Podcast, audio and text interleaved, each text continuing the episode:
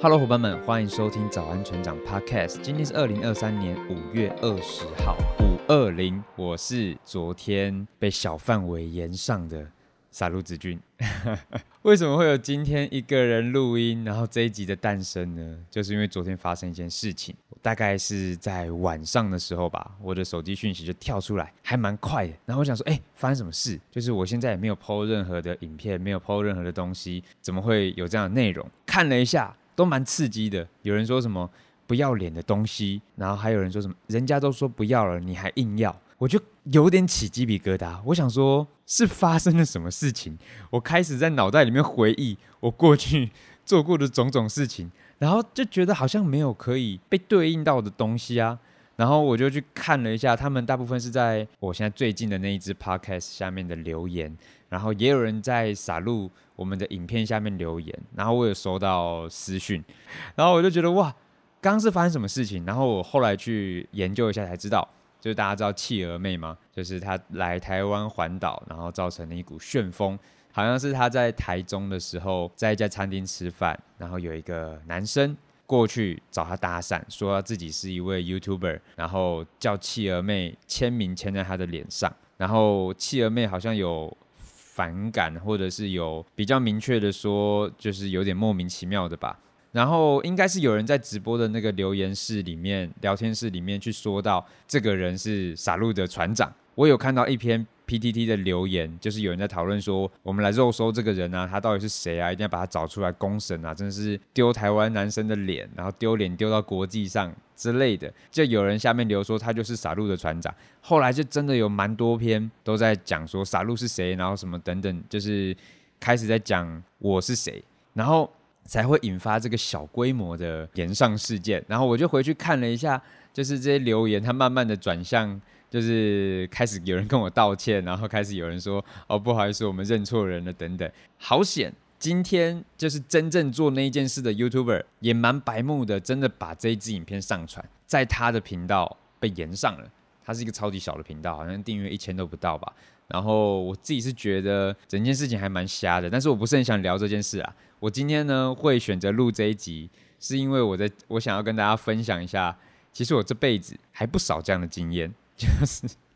我列了一下，到现在二十七岁被延上的次数，我竟然可以列出了十二次。虽然每一次的那个范围啊、规模或者是区域性不太一样，但是我觉得这件事情好像 永远没有办法被习惯。我昨天虽然知道这不是在讲我，可是还是会在被骂的那个过程里面，还是会除了疑惑之外，还是有点害怕。所以今天呢，我想要跟大家浅谈一下网络舆论这件事。我稍微整理了四个想跟大家分享的我曾经被炎上的事件。每一件事情呢，我的处理跟应对的方式也都不太一样。我当下的心境跟我回头看的心境也都不太一样。首先跟大家分享一下第一个，第一个是我在高中的时候，我就称它为高中残障厕所事件，它算是我第一次被在网络上面被关注吧。当时我高三，然后发生了一件事情。我当时在高中的时候有一位女朋友。在有一天中午午休的时候，她就拿着一把汤匙来找我，跟我说她今天非常不舒服，然后想要叫我帮她刮痧。然后我就觉得有点莫名其妙，因为我从来没有帮人家刮痧过。她说她爸爸在家都会帮她刮痧，我就说好，要怎么帮你弄？他就跟我一起到了楼上的残障厕所。那个地方可能比较少人会经过，所以我们就在那个残障厕所里面把门锁起来，然后他就把背露出来，然后就让我来帮他刮痧。我当时当下是觉得这好像是一件没有到什么很严重的事情，可是过程里面会发出一些声音。后来整个过程结束之后，你们应该知道我要讲什么。我走出去残障厕所，就有看到一两个别班同学们在看我们，然后偷笑。然后我那时候其实也不疑有他，这件事情也一直都没有被讨论，直到我跟那个女生分手之后，我们学校有一个靠背板，在靠背板就传出一篇贴文，就说就是残障厕所磨人，因为我平常不会看那个，是朋友跟我说，就是因为他好像有快要很明确的去描述我这个人，然后在那篇文章里面，我就去看了一下，我想，哇塞，绝对是当时的残障厕所事件传出了不同的故事。那个故事越讲越离奇。当时我们从残障厕所出来的时候，其实只有看到两三个男生吧。后来关于这一篇贴文的延伸的故事，已经被传到超级夸张。有人说什么我们每天晚上，或者是每天早自习、晚自习的时候，都会跑到那个厕所，已经不是一次两次的。我敢保证，我真的就只去那一次帮他刮痧而已。我真的不懂，就是后来这个故事在我们高中掀起了一个很大的声浪。我有尝试着反驳这件事情，我我已经有点忘记具体我是怎么反驳的。我好像也是在那个板上面去抛一个类似澄清这样子的，可是最后收到效果是非常不好，根本就没有人相信。这也没有任何的证据或是等等的东西可以为自己辩驳，所以那是我第一次有感受到。匿名在网络上面被攻击，这样子的力量是真的很可怕的。这是延伸到我后面发生的很多事件，我都不知道该不该为自己出来辩驳。下一个，我称之它为大学专题抄袭事件，因为我读的科系，我们每一年都要做一个专题。那当时在我大三的时候，我们决定要跟我的组员讨论，我们决定要拍一支微电影。然后那支微电影是在讲亲情，然后也是有感人的成分。然后我就是负责导演跟编剧。然后我当时为了要编这个剧情，其实我想了很多很多，所以我把我自己对爸爸的情感去投身到这一部微电影里面，写了一个我觉得我自己还蛮喜欢的脚本。那中间呢，因为大学时期其实没有那么多的拍摄影片的经验，没有那么多的编导的经验。然后在过去就是在课堂上。或者是在跟其他学长就是领教的时候，很多人都会跟我们说：“哎，其实拍影片你很难马上就学会，很多运镜的效果，或者是写剧本的效果，其实都要在网络上面参考蛮多的资料。那我们都是从模仿开始。那我也跟学长一起拍过影片，也知道他大概是怎么样去临摹一些脚本，跟怎么把一支影片做出来的。那当时我为了要拍这个跟亲情相关的。影片，然后我也看了很多的电影，然后跟网络上面的短剧。我当时在网络上面有看到一个小短剧，然后我觉得哇，好感人。然后我就有，其实我到现在还无法去定义它算不算抄袭。那个短片里面有一个比较明显的转折跟感动的地方，然后我有把那一种转折点去用在这一部影片里面。这一支影片大概百分之九十的剧情都是我自己写的。可是那百分之十的那个转折点，却又是那一支影片里面最能够打动人的那一个点。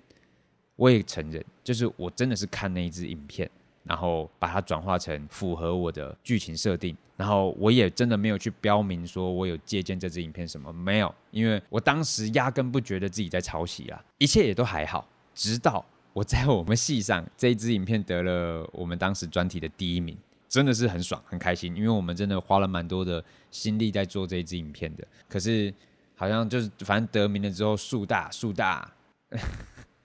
我想唱顽童的歌没唱好，招风树大树大。最近那个顽童去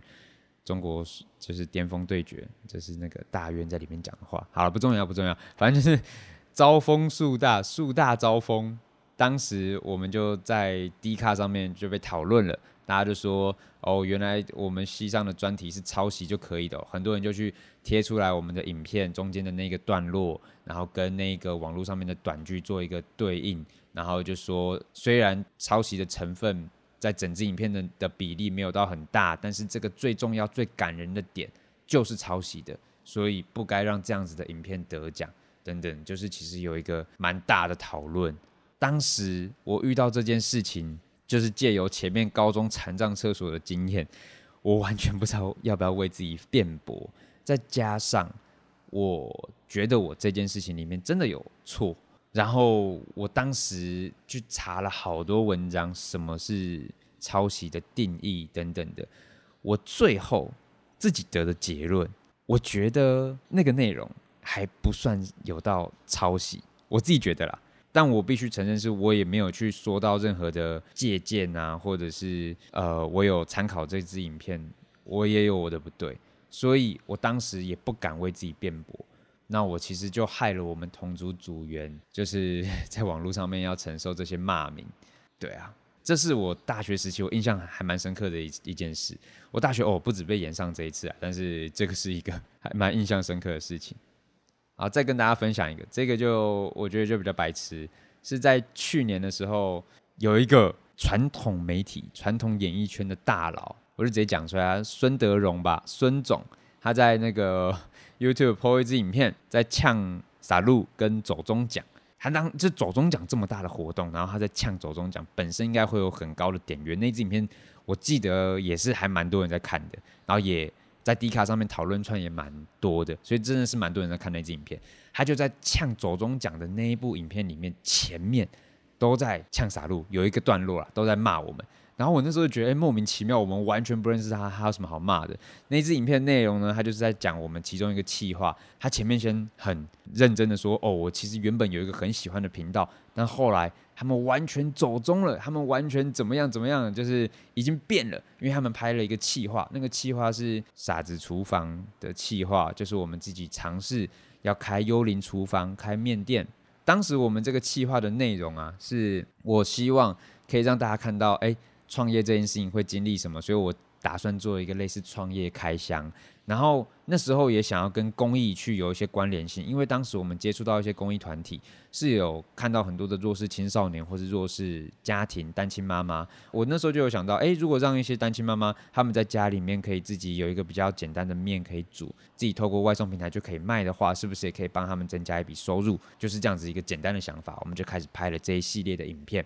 因为是真的一个认真的创业项目嘛，所以除了我们自己去开发自己的面尝试，然后试卖给附近的人去试吃，然后真的在网络平台上面送之外，我们也希望看这个模式是不是能够复制啊。所以当时我们找了我们的四个朋友，他们其实不是我们的粉丝，真的就是我们身边有认识的人，然后他们都诶愿意来帮我们做一个测试。试试看一个月的时间，在他们家里面能不能卖？大概这个是整个企划的样子。然后孙总就在那个影片里面骂我们，他就说这个企划都没有成功，就让我们的粉丝自己去开店，最后不就失败了吗？在很短的时间，四间店全部都倒闭，然后觉得我们在做这件事情就是在割韭菜，然后。他就在讲说，很多 YouTuber 就是开会员就是在割韭菜，或者是卖自己的周边商品，然后红了就觉得自己了不起，就要把自己的就是就是反正就是割韭菜的意思。然后当时看到的时候，其实意外的我完全没有任何的紧张或者是什么样的情绪。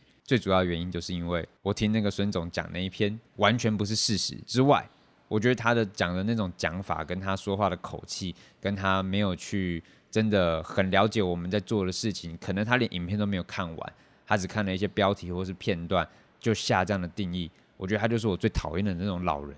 真的。我现在也在这边可以公开呛他，他就是我最讨厌的那种老人啊！我完全不会想跟这个人多做沟通。我当时真的是这个想法。然后其实我收到很多私讯呢，很多人贴这一支影片给我说，要不要回呛，要不要去澄清，要不要干嘛干嘛的。那我当时觉得不用，因为我觉得他就是想要蹭各式各样的流量，他就是想要蹭走中奖，蹭可能我们，所以我们也没什么流量。然后看到他其他的影片内容，就觉得哦，他可能就是一个真的是被时代淘汰的人，然后现在在各种蹭流量，然后我就觉得好可怜，真的。我这样子会不会太强？可是我当时就是收到这样子的想法，我我我看到他这样子的内容，我真的就是这样子的想法。其实下面有一些留言好像也有挺我们，可是大部分也是不理解，因为毕竟你要回去把我们那个系列的影片全部看完，然后理解我们是在怎么做，我觉得也蛮不容易的。所以我完全没有想要澄清，也没有想要去跟他多做回应，因为我觉得那就让他得逞了。所以如果你听到这个内容，也不用过去帮我反驳哦，都不用，都不用。好，好，以上是四件我被延上的经历。企鹅妹事件、高中残障厕所事件、大学专题抄袭事件、孙总事件，这几个的规模啊，或者是范围，其实都不一样。可是每一个都给我造成了完全不同的影响，然后让让我在面对这些事情的时候，处理方式也都不一样。我还有经历过一些更大型的炎上事件，有机会的话再来跟大家分享。因为我本来就是一个做的事情，或者是我们探讨的议题，很容易被讨论的嘛。所以会有那些讨论，好像也都还算合理。那我后来有把我被延上这十次、十二次去做一个分类，大概分成三种类型。第一个是我会在意的这种类型，就是我真的有做错事情，我觉得我被检讨是应该的，然后那件事情可能也会对我造成了一定程度的影响，比如说刚刚前面提到的大学专题事件。然后第二个类型是我没有那么在意，但是我还是会害怕它是不是对未来会有影响的，像刚刚的残障厕所事件。我就觉得这个会不会影响到我未来的名声？我才高中诶，然后或者是我当时的女朋友被这样传，会不会真的会影响到？那不是真实发生的，但是我还是会害怕跟对未来有影响的。第三个类型就是我真的完全不在意也不害怕的这种类型，大部分就是像企鹅妹事件啊，或者是孙总事件，就是我觉得我真的没有错，然后我也非常不认同那个骂我的人。比如说像孙总，或者是像这一次企鹅妹，大家没有完全有证据或是查证，就来我的留言下面去骂我，就是这种，我就真的不在意，也不会害怕。对，今天跟大家浅谈一下这种网络匿名事件。我记得国中的时候吧，我们的老师他就有在课堂上面说，就是当时有一个新闻影响他很深。他说有一名中国的女演员吗？因为一些花边新闻。然后最后她选择自杀，然后最后她离世之后，大家在她的遗物里面就发现她在一个笔记本上面就只写了“人言可畏”四个字。老师在讲的时候，其实我听到“人言可畏”，我全身起鸡皮疙瘩，因为我们永远可能都没有办法去理解你对别人的攻击，在他的心里会埋下什么样的种子。网络上面的匿名，你可能是一时的愤怒。一时的情绪，或是一时好玩，你想要去攻击别人，我们可能很难去掌握它会造成多严重的后果。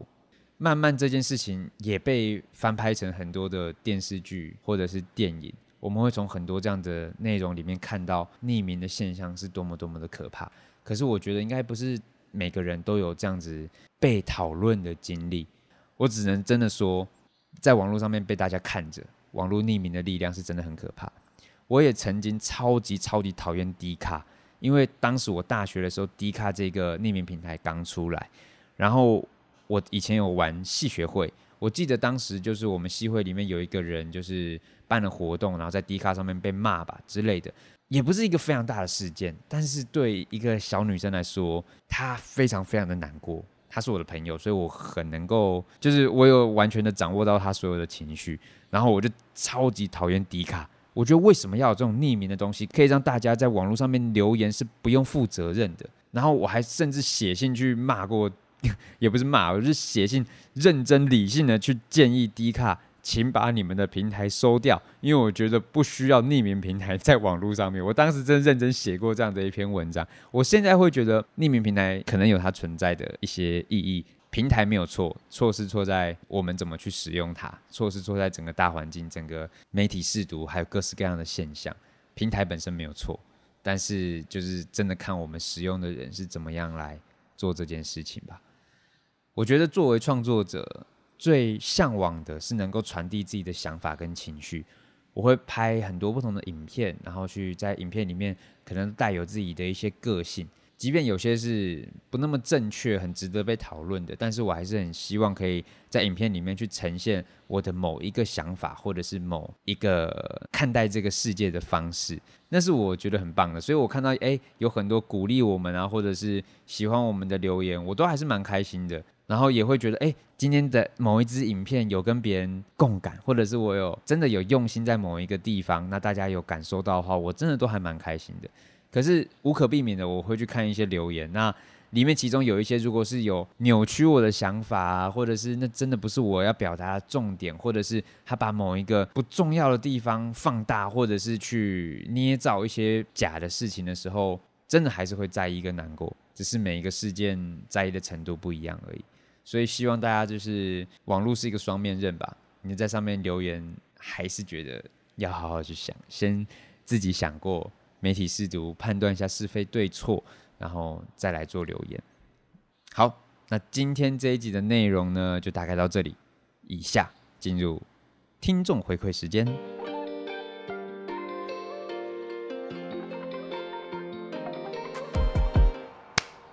OK，欢迎来到听众回馈时间。以后在我自己录音的时候，我都会去回头看一下最近这几集 Podcast 大家有什么样的留言，然后跟大家在 Podcast 上面再重复讨论我们可能曾经有讨论过的一些话题，然后来念一些我选到觉得还蛮有趣的留言。第一个来自 Y U T A M M Y U Tammy，他留言说推荐船长看《与神对话》这本书，所有人生的答案都写在这本书里了，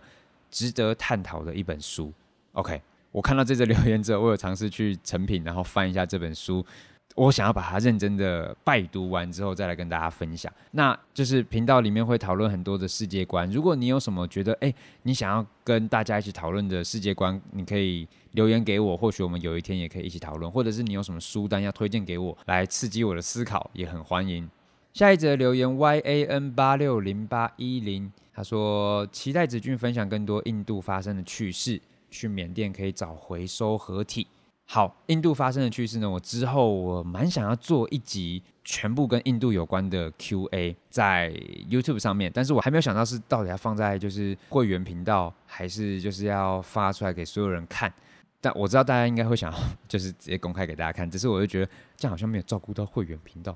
对，所以我还在认真想这件事情。因为去印度的所有过程，除了大家在影片上面看到的内容之外，真的还有太多。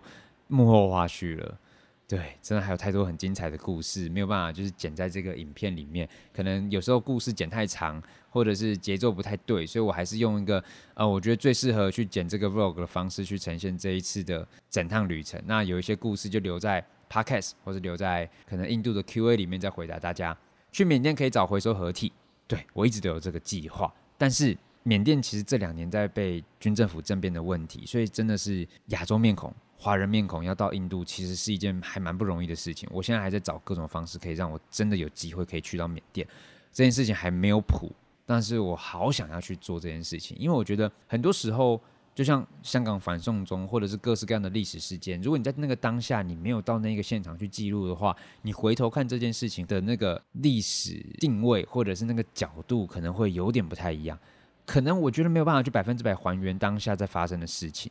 就像缅甸发生的军政府政变，在台湾好像也没有真的掀起非常大的声浪。我相信可能听有人听到这里都不知道缅甸发生的军政府政变。那可能大家更关心乌克兰或是其他的新闻，因为这世界上真的有发生很多很多很不一样的事情，也才是我想要去拍世界背光处，我觉得很重要的原因。所以缅甸这个我好想去，加上回收在那边，但现在还不知道能不能去。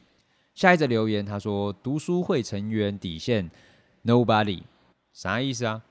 他的留言是好好笑，因为觉得好像会很认真回答，所以把标题打成读书会，好像能够理解子君说的，因为自己暗恋这个世界，所以才会本能的让自己活得精彩，让自己过得精彩，就算是一种跟世界说，嘿，我过得蛮好的，如此世界才有可能在几十亿的脸孔中让人记住你，甚至认出你，而且想是就学期间坐在暗恋的同学旁边，每天都是幸福的擦滴，所以在暗恋的世界里。把生活过得精彩，想必是当然的吧。再来，之所以是本能，是因为许多爱的表现就是潜意识投射出来的反应，在你的理智还没有戳醒你之前，很多时候会做出后来你自己也无法理解的行为。报告完毕，哈哈，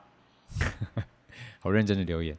我哦，那是我第一集的时候说，就是。我觉得我现在的人生观就是我我在暗恋这个世界。我最近很认真的 回去想，我那时候讲过这段话，我觉得还真的蛮贴切的。如果大家有兴趣的话，可以到我们第一集里面去听。然后我甚至把暗恋这个世界这件事情分成了四个不同的点，包含了火花，就是我们如何找到在这个世界上面的一些灵感，或者是我们真的热爱的事物。然后第二个是跟呃实践有关。如何先做再说？如何真的让自己大胆的去实践每一件事情？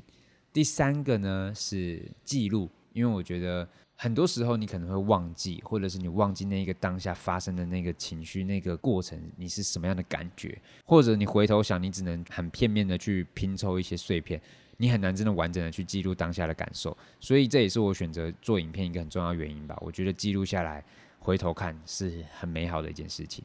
然后第四个是说故事，不管你是创作音乐、创作影片，然后不同形式的创作，然后你去跟大家分享，让大家去理解你的想法的那个过程，我觉得也是幸福的。这是我觉得我暗恋世界四个我觉得很重要的点，跟大家分享一下。下一则留言叫做布协维，他说他不在乎是否被这个世界记住。他说好想要加入这种讨论，也很喜欢思考这些问题。我觉得这一生过得怎么样，就是勇敢去充实，去完成自己想做的事，不会因为担心未来是否被记得。当下的回想产生的联姻都是很好的，也或许想要平平淡淡的过一生也是可以被接受的。期待下集的 podcast，也期待有机会可以跟子俊讨论这种问题。感谢，我一直都有在思考，要不要真的创一个群主跟大家讨论世界观。但是我其实也会害怕，就是如果这个群主我没有固定的更新，或者是因为我的想法都来得很突然，如果没有固定的跟大家讨论，或者是比如说一周一折啊，或者是一周有时候我话太多。我不知道那个更新的频率多少是让大家觉得是合理的，所以我觉得如果要创群组或是社群都要好好经营。我还在认真想这件事情啊。我有看到好几个留言都说希望可以创群组，他也想要跟我讨论这些很值得被讨论的问题，我也很期待。但是如何去做到这件事情，我还要想一下。大家也可以给我一点建议。下一个留言他是 A R W E I 八七，他的留言是嗯，我想我很肤浅，我想我根本不在乎别人怎么想的吧。我只控制我可控范围的事物，我觉得对得起自己就好。活在这个世界的时候，不要顾虑他人的眼光。我能活出自己想要的样子，就很值得高兴了吧？当下知道没人记得我，我应该会很开心。终于能重新开始，或许才是一种活着。他应该是在讲我其中一集第一集的时候，我就在说，如果我们要被彻底遗忘才能进入轮回，会是一个什么样的状态？感谢你的分享，我觉得能够做到完全不在乎别人怎么想，也真的是一件蛮厉害的事情，也蛮呼应今天的主题的。如果真的能够在被大规模延上，都还可以很保有自身的态度的话，一方面佩服，可是也要看一下你被延上的时间。如果你真的太白目的话，应该也不值得佩服。但是，对啦，我觉得能够真的做到完全不在乎别人怎么想，确实我也蛮想要知道你是怎么做到的。下一则留言。C I N D Y Y Y U W E E N，他说：“如果真的有轮回，我会松一口气。”应该是同一集的那个留言。他说：“如果知道有轮回，今生就不用小心翼翼，可以做任何疯狂的决定，不用管家人期待，不用符合社会标准，不计后果的做任何事，真的是松了一大口气。”惊叹号！只在意是否被我在意的人记得。希望他们想起我的时候有微笑的表情，就心满足意，心满意足。如果他们都遗忘了，那今生就可以画下完美句点，开始下个人生。嗯，我觉得有轮回这件事情会松一口气，我也蛮认同的。就是毕竟真的会害怕，如果我们走了之后，就真的什么都没有留下来。可是如果可以经历轮回，可以重新一段来到世界的冒险的话，好像真的是还蛮棒的。然后他只在意他自己在意的人，嗯，我觉得这个也是还蛮多人的答案，我也蛮喜欢这个答案的。好，下一则留言，留言的人是说，留言的人是商品质优，快速到货，这是你的名字啊，真酷。他说这个问题我想了千百回，其实我不太在意是否被记得或者是遗忘，我想我在意的是，在我轮回之前回顾这辈子我是怎么过的，怎么活的。如果说每一辈子只有一次，在轮回前最后一刻，我会希望我笑着说 “Game over”。OK，这个留言让我想到了回收。之前我问过回收的一个问题，我就说：“哎，回收，如果今天你躺在床上，然后你灵魂出窍，你就真的在床上过世走掉了，然后你的灵魂已经出窍到你可以看到你自己的身体，你觉得你当时的心情是什么？”然后回收想了超久。他就跟我说：“我应该只有觉得居居。”他超认真的跟我说：“如果我看到自己的时候，我应该会笑一下，然后说居居。”确实超级有回收的风格的，这样笑看人生的态度好像也是蛮好的哈。不用每一次都一定要有一个我死，我真的离开这个世界，不用每次都是这个情绪嘛，对吧？就是如果我们都可以在走的那个瞬间。看着自己的灵魂，觉得居居，然后笑着离开这个世界的话，好像是一件很幸福的事情。所以听到回收这个答案，目前蛮羡慕他的。那你们的答案呢？好，今天的回应留言时间就到这里。那我目前只有回在 Apple Podcast 上面的留言。这个节目也有在 YouTube 早安船长的频道上面放，然后那个上面有更多更多的留言，但是。我很白目，因为我想要让大家去 Podcast 频道听，不管是 Apple Podcast 或者是 Spotify，这些串流平台上面听，不要只在 YouTube 上面听，因为我想要把流量导流到不同的地方。所以之后如果你想要被念留言，或是跟我讨论一些问题，或是问我问题的话，我只会回在其他串流平台上面的回应哦。就这样，除非真的没东西回，我再回 YouTube 的。OK，今天的 Podcast 节目就到这里，那我们下次见，拜拜。Bye.